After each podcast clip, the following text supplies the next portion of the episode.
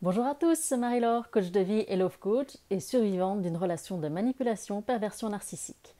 Merci beaucoup pour tous vos commentaires, merci beaucoup pour vos questions, vos emails et vos abonnements. Euh, concernant le suivi coaching du mois de novembre, c'est complet. Et je suis complète jusqu'au mois de décembre, donc normalement je devrais reprendre les inscriptions pour les prochaines séances en janvier. Voilà, comme vous savez, je travaille avec un nombre limité de personnes parce que ça demande une application euh, aussi de ma part. Donc, euh, quand on veut bien faire les choses, on se donne les moyens. Donc aujourd'hui, je vais discuter avec vous d'une réflexion que j'ai eue. Et je sais que je peux parler de ça avec vous, en tant que survivant de perversion narcissique. Parce qu'à l'époque, si j'en avais parlé à mon entourage, je pense que euh, voilà, je serais encore crucifiée dans mon salon ou je serais même dans un asile de fous. À un moment donné, après ma, séparation, j'ai eu une pensée, entre autres, qui était euh, voilà, maintenant je sais qu'il est pervers narcissique, je sais en quoi ça consiste. Peut-être que si j'apprends à me protéger, Peut-être que si j'apprends à euh, faire en sorte que les crises de PN soient moins fortes, peut-être qu'on pourrait continuer. Peut-être que vous, vous avez eu des pensées qui étaient du genre, ok, euh, je veux le quitter, je suis malheureuse dans cette relation, je veux le quitter, mais si je le quitte, je sais que ça va être encore pire, qui va être insupportable. Peut-être que vous vous êtes dit, oui, je voudrais partir, je veux partir, mais au final, s'il est comme ça ou qu'elle est comme ça, c'est pas vraiment de sa faute, c'est plutôt de la faute de ses parents. Ou alors vous vous êtes dit, ok, euh, je l'ai quitté, mais est-ce que je risque pas de trouver quelqu'un d'encore pire que lui ou pire qu'elle? Donc voilà, vous voyez, c'était ce genre de questionnement qu'on peut avoir? Ce genre de, réponse qu'on peut avoir Alors, je vais vous rassurer, vous n'êtes pas fou, vous n'êtes pas folle. Et ce n'est pas de l'amour pur non plus.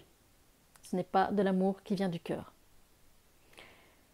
Ce sentiment qu'on a, cet inconfort qu'on a quand on est, est coincé entre deux pensées, deux croyances complètement contradictoires, s'appelle de la dissonance cognitive. Donc je vous invite à lire euh, les, études du sociologue Léon Finster, Festinger, pardon, je dis Finster? Festinger. Et euh, voilà, vous comprendrez un petit peu plus en quoi ça consiste la dissonance cognitive. Et vous allez vous rendre compte que bien souvent, la dissonance cognitive est associée au syndrome de Stockholm. Pourquoi? Parce qu'en fait, nous n'aimons pas l'inconfort. On déteste ça et que dans une volonté de se positionner, on va trouver des excuses au PN ou à la PN. On va trouver toute une petite série de choses, de croyances qui vont faire qu'au final on va se dire la situation elle n'est pas si dramatique que ça.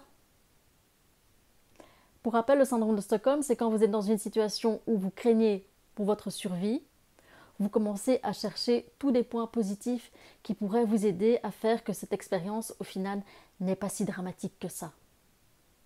Donc, c'est pour ça qu'on va finalement se dire oui, mais le ou la PN, elle est sans filtre, elle est cache, mais elle veut peut-être pas me faire du mal, elle ne pense pas. On va se dire oui, mais peut-être qu'en vieillissant, il ou elle va s'améliorer. Donc tout ça, c'est toute une série de fausses croyances qu'on va se mettre en tête pour se rassurer. C'est normal d'avoir peur, mais où il faut faire attention, c'est de se raccrocher à des choses rationnelles et pas à des choses qui nous ont blessés et qui nous fait qu'on risque peut-être de louper le croisement de notre vie. Quand on est dans cet état d'oscillement, la première chose à faire, c'est de prendre conscience que, attention, il y a danger. Il y a danger parce que on va se, raccrocher au bon moment qu'on a vécu avec le ou la PN. Les bons moments euh, durant la lune de miel, où euh, il était génial, elle était charmante. On va se raccrocher à ces moments. On va se raccrocher aussi à des petites attentions qu'il ou elle a parfois eues. On va se raccrocher à des fausses croyances du style oui, mais l'amour, ça fait mal. Ou c'est peut-être une sorte de passion qu'on est en train de vivre. Ou on va se dire oui, mais c'est peut-être de ma faute parce que si je l'aimais vraiment bien, comme il le faut, je l'accepterais tel qu'il est ou tel qu'elle est. Donc attention, tout ça, c'est des fausses croyances. Et le danger, quand on a à se raccrocher à ces fausses croyances, c'est qu'évidemment, risque de retourner avec le ou la PN. Ce que je peux vous conseiller, c'est de faire, euh, comme je vous ai dit dans la première vidéo, donc de consulter tout ce que vous avez écrit sur ce que vous avez vécu avec le ou la PN. Tous ces moments où vous avez été rabaissé, où vous avez été dénigré, insulté, où on s'est foutu de vous, tout ça, vous relisez. Tout ce qui s'est passé, vous le relisez. Parce que ça, c'est vrai. Ça, ça s'est vraiment passé. Ça, c'est pas, euh, c'est pas des, morceaux de rêve qu'on vous a vendus. Ça, c'est vrai, ça s'est passé. C'est pas le mirage de l'amour absolu. Non, non. Ce que vous avez écrit, c'est ce que vous avez vraiment subi. Donc, quand vous êtes dans cet état de dissonance cognitive et de syndrome de Stockholm, prenez acte de ça. Ne paniquez pas. Ça ne veut pas dire que vous allez rester toute votre vie dans l'indécision. Justement, prenez acte que le syndrome de Stockholm, c'est un moyen de protection. Donc prenez conscience dans l'état, actuel de votre état. Prenez conscience aussi du fait qu'il faut faire attention à ces fausses croyances qui vont venir vous polluer. D'accord? Donc, respirez. Voilà, vous n'êtes pas folle, vous n'êtes pas fou. Ce n'est pas des sentiments purs ce n'est pas des sentiments qui viennent du cœur que vous avez pour le PN. C'est des sentiments tronqués. C'est un, attachement tronqué. D'accord? Ce n'est pas de l'amour qui est dans le cœur. Ce n'est pas de l'amour. Ce n'était pas une relation d'amour ce que vous avez vécu. L'amour, c'est pas ça. L'amour, ça fait pas mal. D'accord? Donc respirez. Prenez conscience que vous êtes dans cet état d'esprit et voilà, pas de panique. Regardez, retrouvez votre rationalité et avancez dans votre guérison. Comme je vous l'ai dit, c'est normal d'avoir peur.